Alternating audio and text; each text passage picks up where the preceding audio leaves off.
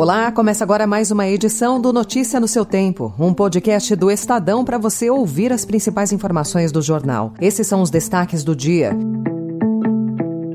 Planalto usa máquina e freia bolsonarismo no Senado. Lira é reeleito na Câmara. Copom mantém Selic em 13,75% e indica que pode prolongar aperto no juro. E indígenas afirmam que 30 meninas anomames engravidaram de garimpeiros.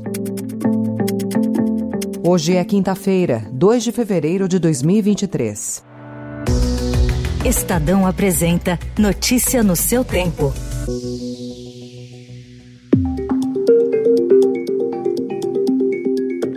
Assim o resultado, tendo a honra de proclamar eleito presidente do Senado Federal, que exercerá o mandato no biênio 2023-2024, Sua Excelência Senador Rodrigo Pacheco em uma disputa acirrada que levou o Palácio do Planalto à mesa de negociação, o presidente do Senado, Rodrigo Pacheco, foi reeleito para um novo mandato à frente da Casa no biênio 2023-2024. Novamente assumo a presidência deste Senado Federal e do Congresso Nacional com humildade, responsabilidade e comprometimento. E buscarei sempre desempenhar esse papel em obediência à Constituição Federal. Na tentativa de conter dissidências na base aliada e garantir voto em Pacheco, o governo do presidente Luiz Inácio Lula da Silva prometeu à União Brasil, ao MDB e até ao PSD diretorias de autarquias, estatais e bancos públicos. A apertada margem sobre Rogério Marinho mostra que o presidente Lula contará com uma base de sustentação apertada para aprovar reformas e terá de negociar principalmente as mudanças constitucionais. Na Câmara, Arthur Lira também foi reconduzido à presidência, mas com a maior votação da história. Estamos participando da construção da história deste país e, com dever cívico, devemos exercer cada dia do nosso mandato.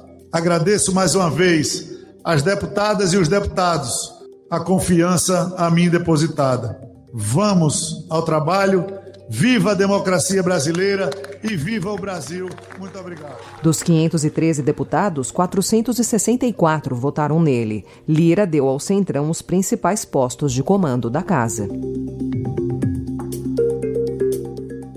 Lula telefonou tanto para Lira como para Pacheco e os cumprimentou. O presidente tentará aprovar ainda nesse ano uma reforma tributária e uma nova âncora fiscal, duas pautas que dependem de PEC e são consideradas fundamentais para o equilíbrio das contas públicas.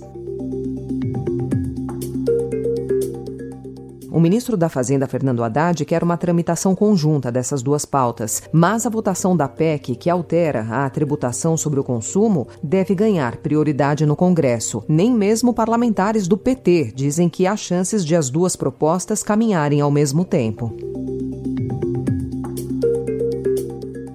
Ainda em política, a decisão do Ministério Público Eleitoral do Maranhão em reanalisar a prestação de contas da campanha do ministro das Comunicações, Juscelino Filho. A decisão dos procuradores de fazer um pente fino nas despesas do então candidato a deputado pela União Brasil ocorre após o Estadão revelar que ele prestou informações falsas à Justiça para justificar despesas com voos de helicóptero.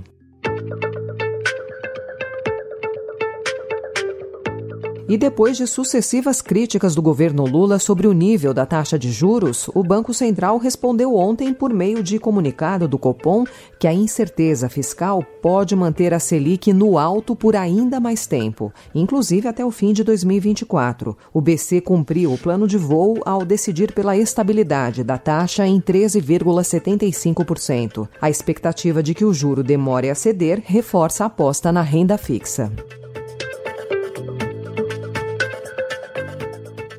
Nos Estados Unidos, o Federal Reserve voltou a elevar ontem as taxas de juro, num esforço para tentar derrubar a maior inflação dos últimos 40 anos no país. A taxa de referência subiu 0,25 ponto percentual para o intervalo entre 4,5% e 4,75%. É o mais alto desde setembro de 2007.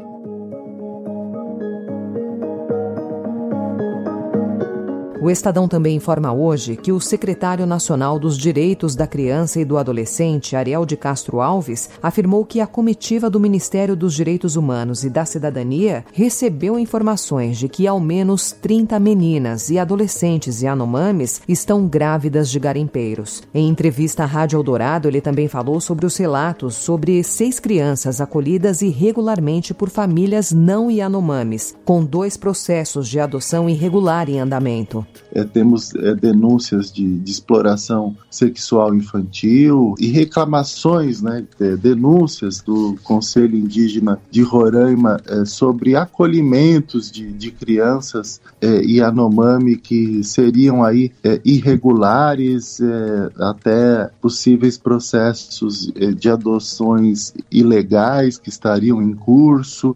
Um grupo da pasta está em Boa Vista para reunir dados sobre as denúncias de violação de direitos.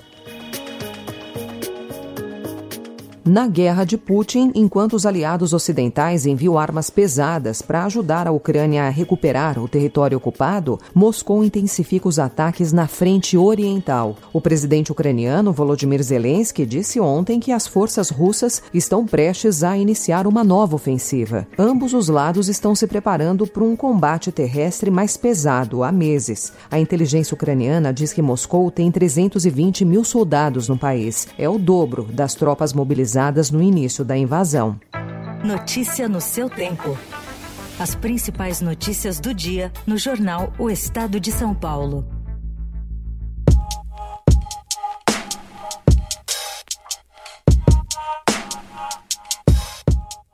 As atitudes de Abel Ferreira durante a decisão da Supercopa do Brasil no sábado entre Palmeiras e Flamengo causaram uma reação incomum. A Federação Nacional dos Atletas Profissionais de Futebol formalizou um pedido de punição ao técnico português no Superior Tribunal de Justiça Desportiva por comportamento inadequado. A diretoria Alviverde reagiu e acusou a entidade de oportunismo.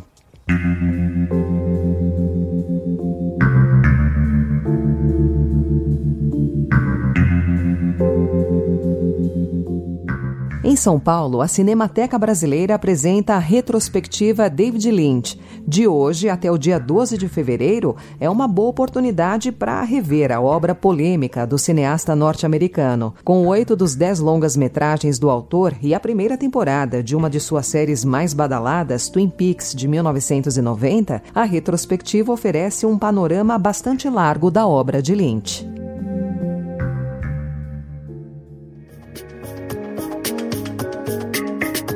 Essa foi mais uma edição do Notícia no seu Tempo, com a apresentação e roteiro de Alessandra Romano, produção e finalização de Felipe Caldo. O editor de núcleo de áudio é Manuel Bonfim. Obrigada pela sua escuta até aqui e até amanhã. Você ouviu Notícia no seu Tempo.